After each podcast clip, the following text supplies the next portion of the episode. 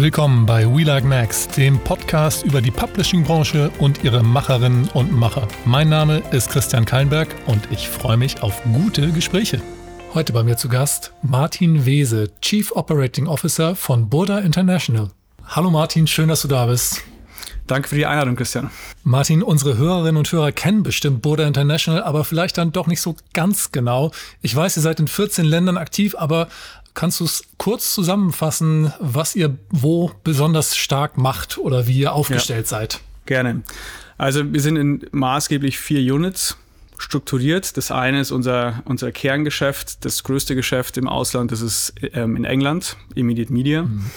Dann haben wir ein, ein weiteres, sagen wir so, traditionelles Publishing-Geschäft in Europa. Das ist in Frankreich, in Polen, in Tschechien. Die dritte Säule ist unser Asiengeschäft. Südostasien, Indien, auch wieder Publishing-Geschäft, aber mit einem ganz anderen Ansatz, also sehr stark in der Luxusindustrie behaftet. Und die vierte Säule ist unser ja, DIY-Nähmagazin Burda Style, was ja jeder kennt und was, wo die, die, die Wurzeln von Burda auch drin stecken. Du bist seit 2021 COO von ähm, Burda International, richtig? Ich muss kurz nachdenken, ja. Als COO, was machst du denn da? Auch so in der Zusammenarbeit mit Tom Burrow, der ist ja CEO. Wie habt ihr euch das aufgeteilt? Die Frage, was ein COO macht, ist ja immer sehr unterschiedlich von Industrie zu Industrie. Und ich glaube, da gibt es auch keine gute Definition dafür. Also aus meiner Sicht gibt es maßgeblich zwei große Baustellen. Das eine ist Wachstum. Also sich zu überlegen, okay, wie, wie können wir unser Portfolio nach vorne bringen? Ist es entweder über anorganisches Wachstum wie Akquisitionen? Ist es über neue Geschäftsmodelle, die man in einem Land einführen möchte? Oder ist es wirklich über einfach, wir bauen komplett neue Produkte mit neuen Mitarbeitern, die wir heiren dafür? Ähm, und die zweite Säule ist dann ähm, sehr stark über, wie tun wir das, was wir tun? Ist es ist es effiz so effizient wie möglich? Ist es, gibt es den bestmöglichen Output? Oder ähm, kann man hier auch gegebenenfalls innerhalb der Gruppe zusammenarbeiten? Mhm. Die DNA von Burda ist ja eigentlich eine sehr stark unternehmerische. Wenig Holdingstrukturen, sehr viele lokale ähm, Entscheidungskompetenz. Und das ist auch das, was mir eigentlich persönlich sehr am Herzen liegt. Wir investieren in Unternehmer, wir, wir fördern Unternehmer. Bloß in manchen Hinsicht ist es vielleicht doch einfach besser zusammenzuarbeiten. Und ein ganz einfaches Beispiel ist dafür auch Technologie. Manchmal braucht man Scale, manchmal kann man sich etwas nicht lokal finanzieren. Und dafür ist halt eigentlich eine Stärke der Gruppe auch wirklich einfach sehr hilfreich. Und du selbst kommst ja nicht direkt aus dem Publishing, also nicht, zumindest nicht aus dem Legacy Publishing raus, wenn ich das richtig gesehen habe. Und Burda International ist ja auch nicht nur Publishing. Du hast es eben schon kurz angedeutet. Was macht denn da für dich so den Reiz an Burda International in so einem, also Mischkonzern ist natürlich falsch, aber die vielen unterschiedlichen Geschäftsbereiche, was reizt sich daran und wie, was hält die alle zusammen? Ja, also mein, mein Werdegang ist ja sehr, also nicht sehr geradlinig, sagen wir so. Ähm, ich habe ja doch ein paar, paar Branchen auch in der Beratung gesehen und bin dann eigentlich über, über ProSieben in die, in die Medienbranche reingekommen. Und auch dort wieder von einem sehr starken, etablierten Geschäftsmodell ähm, sich die Frage zu stellen, okay, wie kann man das digitalisieren? Was kann man um diese starken Marken, um diese TV-Marken rum aufbauen. Und die gleiche Fragestellung haben wir jetzt auch bei, bei Burda oder allgemein in der, in der Publishing-Industrie. Wir haben extrem starke Marken mit einem hohen Bekanntheitsgrad, die natürlich im, im Print auch teilweise noch absolut ähm, Daseinsberechtigung haben. Sie werden nachgefragt. Aber die Frage ist, was kann man außenrum noch aufbauen? Und das ist genau diese Fragestellung. Da gibt es eben ganz unterschiedliche Bereiche von eben ganz klassischem Digital Publishing auf Webseiten. Man kann in den E-Commerce-Bereich reingehen, man kann ähm, schauen, dass man ähm, eben so ein hybrides Modell wie Affiliate Marketing eben ausschöpft. Es gibt sehr viel. Und diese Vielfältigkeit interessiert mich. Und das Zweite ist eben auch diese Medienbranche an sich. Ich bin ein Freund von ja, agilen Märkten. Mhm. Und die Medienbranche ist halt einfach durch gewisse Player, die aus, den, aus Amerika kommen, sehr stark getrieben. Es mag nicht jeder mögen, ja. aber, aber mir persönlich gefällt es. Sehr schöner, fast nahtloser Übergang zum nächsten Thema, denn Anlass für unser Gespräch ist ja ein Beitrag von dir in einem Report von Disrupt, der nennt sich Strategies for Navigating an Economic Downturn. Also es geht irgendwie abwärts, ist so die Überschrift des Reports. Und dann habe ich aber gesehen und gehört, was du da hinzugefügt hast und festgestellt, bei euch geht es ja nicht nur runter. Also speziell in Asien läuft das Geschäft ganz anders, auch im Oldschool Publishing, als in Europa. Wie kommt denn das? wir sind ja alle etwas getrieben von Krisen. Mhm. Erst, erst kam Covid, dann kam die Energiekrise jetzt und natürlich, je nachdem, in welchem Land man sich befindet, hat das ganz andere Auswirkungen. Covid zum Beispiel hat Asien extrem getroffen. Unser Geschäft dort in der Luxusindustrie hängt sehr stark von, von chinesischen Reisenden ab und in Asien wurden ja sämtliche Grenzen zugemacht, sowohl bei China als auch in Südostasien. Das heißt, es gab keinen Tourismus mehr, die lokalen Geschäfte haben geschlossen, das hat sich natürlich spürbar auf die Umsätze ausgewirkt. Auf der anderen Seite jetzt in der, in der derzeitigen Energiekrise ist Asien komplett eigentlich unbetroffen davon, weil sie ihr Papier woanders herbeziehen. Die Lieferketten sind dort nicht gestört. Die Inflation ist, ist kein Thema. Und wenn man sich Singapur zum Beispiel anschaut, überwiegt das Bruttoinlandsproduktswachstum sogar die, die Inflation. Also wir haben ein, ein Net Nettowachstum dort. Das ist eine ganz andere Voraussetzung als hier in Europa. Und deswegen sind wir auch so unterschiedlich aufgestellt in verschiedenen Ländern mit mhm. verschiedenen Geschäftsmodellen damit wir halt nicht, wenn eine Krise kommt, halt zu 100 Prozent davon betroffen sind. Jetzt sind wir gerade schon in Asien gewesen, du bist in Asien gewesen. Da habt ihr ja auch so ein bisschen umgebaut. Ne? Ihr habt einen Hub gebaut für den ganzen asiatischen Markt. Wie sieht der aus? Warum habt ihr das gemacht? Wir waren früher vor Covid-Zeiten sehr stark lokal aufgestellt, weil natürlich unsere Kunden, also die, die Luxury-Brands, die Labels wie ein, ein Dior, ein Gucci, auch sehr stark ag äh, lokal agieren. Und dementsprechend hatten wir uns aufgestellt.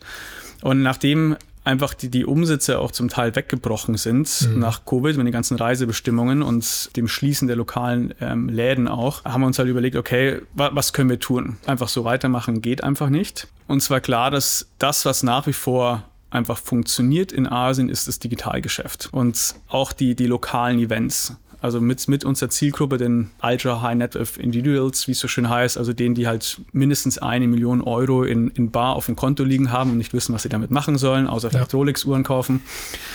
die haben wir halt so nicht mehr hundertprozentig gegriffen bekommen. Und mhm. deswegen ist okay, was können wir digital machen? Ja. Was können wir rund um Events machen? Natürlich haben wir jetzt den Vorteil, wenn wir als regionaler Player in Südostasien unterwegs sind, dass wir sowohl von der Verfügbarkeit der Experten im Tech-Bereich, im Digitalbereich, als auch von den Gehältern her sehr große Unterschiede haben ja. über diese Länder hinweg. Ja. Jetzt ist natürlich naheliegend, dass man sagt, okay, wenn man schon in Indien auch ein, ein Standbein hat, dass man dann dort auch einfach in, in die Investitionen geht und, und sich ein Tech-Team zum Beispiel mhm.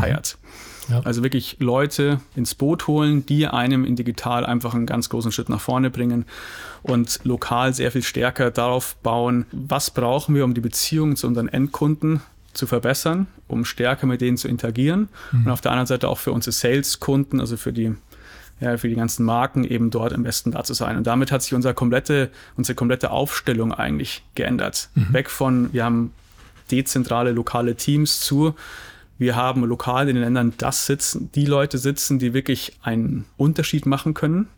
Und alles, was eher Richtung Webseitenentwicklung, Technology ist, ja. dass wir das einfach zentral bündeln. Mhm. Hat brutale Qualitätsvorteile, also Vorteile, mhm. aber natürlich auch Kostenimplikationen. Aber es geht bei dem Hub dann auch gar nicht so sehr um Content, sondern es ist vor allem Technologie getrieben. Das war der Anfang. Aha, dann machen wir weiter. Und, und, dann, dann hat man gesehen, wie gut es eigentlich funktioniert. Und dann war natürlich das Naheliegendste, okay, was, was können wir denn noch ähm, zentralisieren? Also zentralisieren ist ja immer so ein bisschen schwierig und viele Leute sind sehr skeptisch, ob das funktionieren kann oder nicht. Ja. Weil man selber weiß ja am besten, was für die Marke am besten ist, für die Zielgruppe am besten ist. Erzähl und, das einem Journalisten, ja, ich weiß. Genau, und ich, ich sehe es ja auch zu einem, also ich sehe es ja wirklich so, aber an ein paar Punkten habe ich mich dann schon gefragt, warum jetzt zum Beispiel ähm, über eine Fashion Show in Mailand fünf Editors gleichzeitig schreiben müssen für die gleiche Marke in fünf verschiedenen Ländern. Und ja, man kann sagen, es ist ein lokaler Twist und die Sprache ist ein bisschen anders, aber im Kern ist es trotzdem eine Story. Und natürlich muss man aufpassen, dass gewisse Product Launches, die man, wo man sich denken hat, okay, jetzt eine neue Tasche ist rausgekommen, da kann man auch nur einmal drüber schreiben die Tasche kommt manchmal nicht so in allen Ländern raus. Und Produktlaunches haben ähm, unterschiedliche Zeitpunkte. Manche Produkte werden auch in manchen Ländern gar nicht gelauncht. Aber es gibt trotzdem so ein gewisses, ähm, einen gewissen Kern an, mhm. an Nachrichten oder so ein bisschen newsgetriebenen Artikeln, die einfach in allen ja. Ländern gleich sind. Und diese zu zentralisieren, natürlich mit, mit guten Redakteuren besetzt, macht einfach Sinn. Wann habt ihr den Hub aufgemacht und seit wann läuft der, der Content-Austausch, nenne ich es jetzt mal? Initiiert haben wir den Hub vor drei Jahren. Das erste Jahr haben wir auch ein bisschen Lehrgeld bezahlt mit all den Vorurteilen, die man hat bezüglich Hiring von Teams in Indien, also gerade ähm, Developer-Teams. Es ist einfach schon schwierig, weil es kulturell was anderes ist. Und jetzt haben wir aber ein richtig, richtig gutes Team da sitzen und ich glaube, ein Jahr später, also ich vermute mal so vor einem Jahr, haben wir dann neben dem Tech- und Product-Bereich auch noch ähm, ein teilweise Editorial eben aufgesetzt. Das hat ja ein anderer Konzern, der auch stark im Luxusbereich vertreten ist, vielleicht ein Wettbewerber in manchen Teilen der Welt auch getan, hat auch Deutschland betroffen, war ein großes Thema hier in den Medien. Habt ihr da ein bisschen geguckt, auch so, wie läuft es bei denen? Was lernen wir daraus? Klar, mein persönliches Learning ist, es kann bei manchen funktionieren, bei anderen nicht. Und ich würde mich jetzt auch, ich würde jetzt auch nicht behaupten, dass wir das, was wir jetzt in, in Asien geschafft haben, einfach auf Europa übertragen können oder auf andere, andere Bereiche. Da muss schon sehr viel zusammenkommen, dass es funktioniert. Und wir haben auch nach wie vor im Editorial-Bereich in den einzelnen Ländern nach wie vor Redakteure sitzen, die insbesondere diesen, diesen lokalen Touch schreiben. Also mhm. die schreiben, lesen sich zum einen alles durch, was irgendwie zentral produziert wird, zum anderen schreiben sie lokal alle Artikel, die halt irgendwie sehr marktspezifisch sind oder die dann auch zusammen mit irgendwelchen ähm, Leuten aus der Society eben entstehen. Also es ersetzt es nicht. Was, was wir gemacht haben, ist eher, wir haben zusätzlich was aufgebaut, was uns eben halt digital ein ganzes Stück nach vorne bringt, wo man sonst eher aus Kostengründen sagen würde, ah, vielleicht können wir uns das jetzt nicht leisten. Mhm. Deswegen war bei uns nicht die Debatte im Sinne von Mitarbeiter müssen gehen, die das Ganze natürlich in ein anderes Licht gerückt hätte. So sind die Mitarbeiter geblieben und wir haben einfach nur zusätzlich was aufgebaut. Nichtsdestotrotz, vielleicht weg vom Content, aber zumindest beim Tech und Product, da könnte man ja sagen, ihr habt in Indien ein gutes Team, das kann ja vielleicht noch mehr Märkte bespielen als nur den asiatischen. Also ist grundsätzlich eine Überlegung wert. Ich bin, ich bin froh, wenn sich es in Indien erstmal einpendelt okay. für Asien. Ähm, wenn es aber jetzt so bleibt, kann man sich das natürlich überlegen. Was man halt nicht unterschätzen darf, sind kulturelle Herausforderungen, Sprache, wie man an Projekte rangeht, die Zeitverschiebung dazu. Also deswegen gibt es ja auch doch einige Projekte auch bei, bei namhaften Wettbewerbern, auch in anderen Industrien, die dementsprechend auch nicht funktionieren. Und das müsste man halt dann schon genau sich anschauen. Kommen wir aus äh, Asien zurück nach Europa. Auch da, du hast den Markt gerade schon angesprochen, in Polen habt ihr einiges umgebaut. Darüber hast du auch in dem Report von Disrupt gesprochen. Wenn ich es richtig verstanden habe, hattet ihr da schon ein Geschäft und habt dann was Neues dazu gekauft und dann überlegt, Moment mal, das müssen wir ganz anders aufsetzen jetzt. Also habt quasi das bestehende Geschäft nochmal neu aufgesetzt um die Akquisition herum. Ist das so richtig oder liege ich da ganz falsch? größtenteils richtig. Gut, okay. Also wir, wir hatten, wir hatten ein, ein, ein Geschäft, was noch eher dem traditionellen Publishing, traditionelle Publishing gelebt hat. Heißt ein recht starker Printfokus auf Magazine, mhm. starke Marken, aber digital war einfach noch eher unterentwickelt. Und es war teilweise auch schwierig zu heiren. Je weniger da ist, desto weniger gute Leute bekommt man. Das ist ja so ein bisschen Henne- und Ei-Problem auch. Und was wir gefunden haben, war eben ein also Edipress, ein anderer Publisher, die aber extrem digital unterwegs waren. Die hatten, ich weiß nicht, ob es zu Beginn von Corona oder vor Corona war, bereits einen Teil von ihrem Printgeschäft geschlossen, sich komplett auf wenige Marken fokussiert und die dafür extrem digital ausgebaut. Also ein sehr starker digitaler Publisher. In Polen. In Polen. Mhm. Und die haben wir glücklicherweise akquirieren dürfen und haben dann die beiden Verlage gemerged. Und mhm. damit hatten wir plötzlich jetzt nicht einfach nur mehr digitalen Umsatz, was natürlich schön ist, auch zur Diversifizierung, aber insbesondere auch Talent geheiert. Mhm. Also wir hatten jetzt genau das, was wir davor teilweise nicht gefunden haben, mhm. Haben wir damit bekommen. Und im Digitalen ist ja auch alles Scale und damit haben wir jetzt halt eine ganz andere Voraussetzung, dass wir auch eben investieren können in, in Product People, in UX, UI. Also all das, was man sich sonst überlegt, ob, ob sich lohnt. Und deswegen ähm, war das die eine, der glückliche Zufall, dass wir hier diese Chance hatten, äh, was uns natürlich extrem nach vorne gebracht hat. Und dann hatten wir direkt parallel dazu eine zweite Akquisition und das ist mit Cocolita ein, ein E-Commerce-Player im Beauty-Bereich. Das Schöne an, an der Geschichte ist, dass wir mit Bura in Polen und Edipress jeweils in ein, ein, eine spezielle Zielgruppe gehen. Und das sind Frauen im Bereich Beauty, Luxury, Lifestyle. Und bis jetzt haben wir immer nur über irgendwelche Produktempfehlungen geschrieben. Jetzt haben wir mit unserem eigenen E-Commerce Store effektiv können wir die Brücke schlagen und sagen, okay, und all diese Sachen, über die wir schreiben, findet ihr auch hier und könnt ihr sie direkt kaufen. Funktioniert? Funktioniert, ja. Das also, haben ja schon ein paar Mal Leute probiert und es war immer so, hatte ich den Eindruck, also zumindest hier im deutschen ja. Markt, mal so, mal so erfolgreich. Es funktioniert auch nicht alles. Also wir, wir sind immer noch am Testen, so, so lange haben wir jetzt auch noch diese Dreierkonstellation nicht. Manche Sachen funktionieren sehr gut, es funktioniert aber nicht alles. Es ist simpel, einfach nur Banner auf eine Webseite legen, ist jetzt nicht unbedingt das, was die höchsten Conversions bringt. Wie siehst du das denn, wenn Medienmarken selbst Konsumgüter branden? Das ist ja auch eine Diversifizierungsstrategie, die jetzt mhm. gerade wieder hier in Deutschland durch die Presse geht. Also wenn es dann dann von Zeitschriftenmarke XY auf einmal Beauty-Produkt Z gibt. Gibt es ja Vor- und Nachteile. Manche Leute sagen, oh Gott, oh Gott, da graben wir uns quasi unseren Anzeigenumsatz ab von den Mitbewerbern in der Branche. Andere sagen, ja, wir müssen diversifizieren und das äh, ist nun mal so.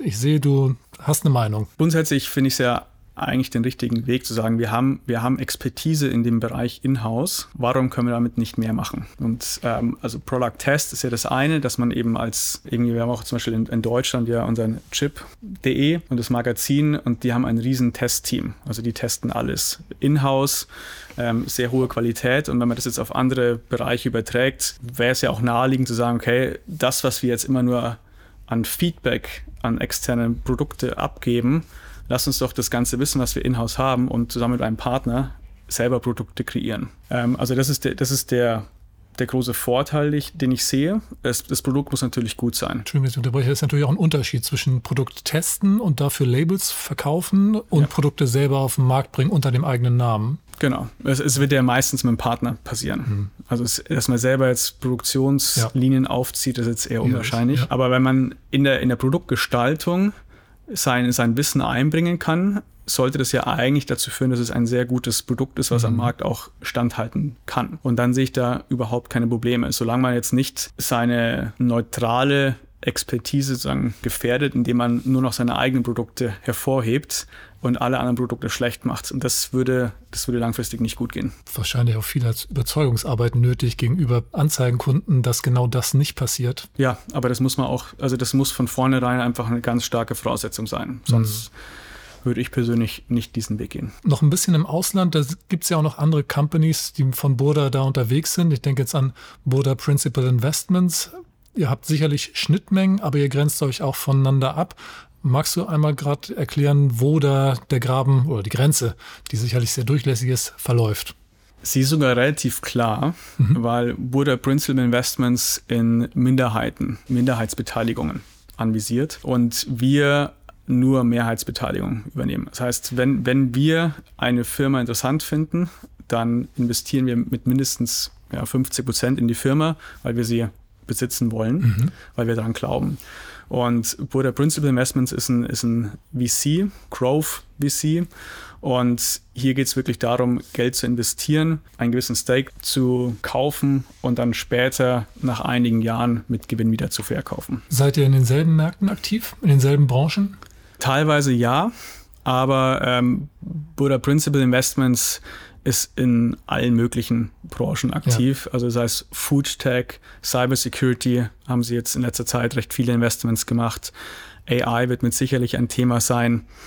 Also eigentlich alles, was Richtung Digital, Consumer-Oriented Business Models geht, das ist halt sehr breit ja. gefächert. Wenn du jetzt akquirieren kannst, sollst. Wonach guckst du, wenn du dich jetzt nach möglichen Investitionsobjekten umschaust? Also mir ist wichtig, dass zum einen das Geschäftsmodell demonstriert hat, dass es funktioniert. Also wir wollen nicht in, in Early Stage reingehen. Das Zweite, was extrem wichtig ist, dass die Gründer oder die, die Inhaber oder CEOs, also je nachdem, wer das, das Geschäft leitet, dass die unternehmerisch agieren und auch dabei bleiben wollen. Mhm. Wie stark mischt ihr dann im Strategiegeschäft oder in der Strategieplanung der jeweiligen neuen Akquise mit? Also wenn wir im Vorhinein sehen, dass, dass Synergien da sind oder dass man große Hebel hat, wenn man gewisse Geschäftsbereiche zusammenlegt, dann geben wir das im Vorhinein ganz klar an. Und wenn die, wenn die Gründer oder Unternehmensführer dann nicht mitziehen wollen, dann ist für uns auch ganz klar, dass es nicht funktioniert. Dann ist wirklich die einzige Option, okay, es muss ein ganz klares Agreement geben, dass, dass die Gründer rausgehen und mhm. wir müssen das Gefühl haben, dass wir das sehr gut einverleiben können. Was mir aber deutlich lieber ist, ist, wenn die Gründer dabei sind und wir das gemeinsam angehen. Wir haben eben schon ein bisschen über Diversifikationsmöglichkeiten gesprochen. Was siehst du noch an Möglichkeiten, wo äh, man als Verlag im herkömmlichen Sinne sich breiter aufstellen könnte mit seinen Marken? Bisschen Best Practice hier für die Hörerschaft. Muss also, ja nicht die Top-Tipps raushauen. kann natürlich jetzt einfach die, die, die Liste ähm, run runterbeten, aber es ist effektiv, muss man das halt sehr individuell betrachten. Und äh, ich gebe einmal ein paar Beispiele von, von dem, was, was, wir, was wir machen.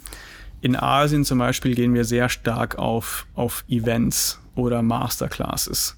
Oder also alles, was direkt um unsere kleine, erlauchte Zielgruppe rum ist, weil den, den großen Vorteil, den wir am Markt haben, gegenüber eben diesen Luxusmarken, ist, wir haben den direkten Zugang. Also unsere Redakteure sprechen mit denen, mit, den, mit der Royal Society, mit der, mit der High Society auf den Empfängen, auf irgendwelchen Bällen. Da können, können wunderbare Geschäftsmodelle entstehen, wie zum Beispiel für alle, die jetzt zwar reich sind, aber noch nicht Teil dieser Society sind, dass man Masterclasses anbietet mit Speakern aus der Society über irgendwie vier, fünf Wochen hinweg, Etikette, LinkedIn-Profiling und so weiter. Also alles, was irgendwie dazugehört. Oder halt Events darum. Also das eine ist halt sehr stark in dieses, okay, wir haben starke Marken, wir haben eine starke Position am Markt und lass uns physisch irgendwas mhm. bauen. Das zweite ist, in, in England zum Beispiel haben wir extrem hohen Reach. Also wir haben Marken dort wie BBC Good Food, die sehr viele Millionen Unique User pro Monat haben. Mit so einem Reach kann man natürlich sehr viel machen. Ja, also natürlich klassisches ja, Display-Advertisement, also Banner, Video etc. Man kann aber auch sehr stark in den Commerce-Bereich reingehen, sagen, okay, ähm, für eine gewisse Nischenzielgruppe innerhalb von diesem großen Reach, die dann immer noch groß genug ist, bieten wir beispielsweise eine, eine Paid-App an. Und das haben die Kollegen vor ungefähr einem Jahr gelauncht. Ähm, funktioniert sehr gut. Der, der ursprüngliche Gedanke mag ja auch sein hier, was, okay. Was macht die App, Entschuldigung? Es ist einfach Rezepte. Bezahlte Rezepte? Eine bezahl bezahlte Rezepte, wo man eigentlich denken Gut. könnte, ursprünglich Rezepte das ist ja eine Commodity effektiv ja, heutzutage. Genau. Kann man überall einsehen. Auf der Webseite gibt es sie auch for free. Aber aus meiner Sicht ähm, kann man auch Digital Subscription Modelle fahren, ohne jetzt eben exklusiven Content zu haben, mhm. sondern sagen, okay, wir haben einfach eine, eine User Experience, die so gut ist, dass Leute dafür bereit sind zu zahlen. Wenn, wenn Kochen das, das größte Hobby ist man jetzt eine Möglichkeit hat, über eine App alles so zu machen, wie man es gern hätte, dass es bestmöglich beim Kochen unterstützt, dann bin ich bereit dafür, 5 Euro im Monat zu zahlen. Einfach nur für den Convenience-Faktor, ein gutes Produkt zu haben. Andere Bereiche in England ist zum Beispiel NutraCheck, eine unserer letzten oder kürzlichen Akquisitionen, die auch im Digital Subscription-Bereich sind.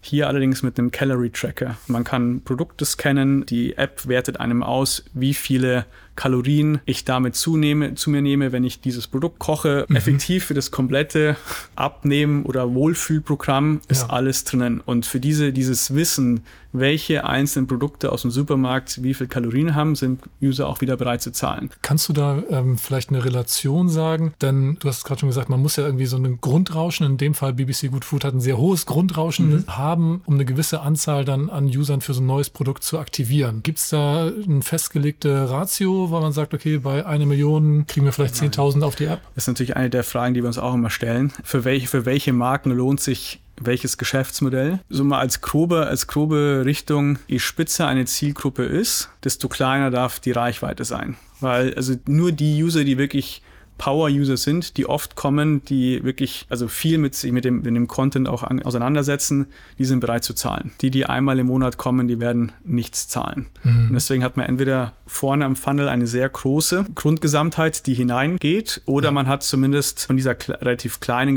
Grundgesamtheit eine sehr hohe Conversion nach hinten, weil mhm. eben es wirklich nur sehr stark interessierte User sind.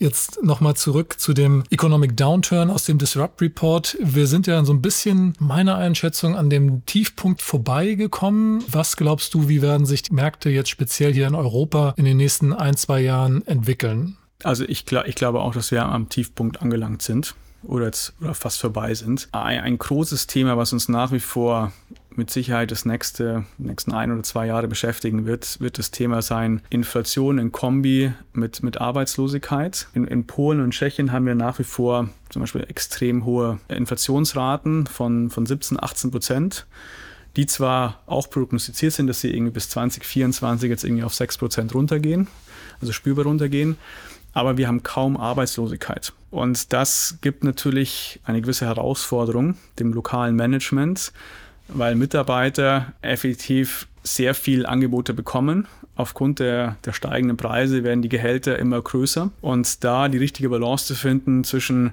okay, gewisse Gehaltssprünge muss ich, gehe ich mit, um die Mitarbeiter zu halten, zu, wir können nicht allen einfach ja. irgendwie 20 Prozent mehr Gehalt geben, weil sich dann einfach auch selbst etablierte Geschäftsmodelle irgendwann nicht mehr tragen.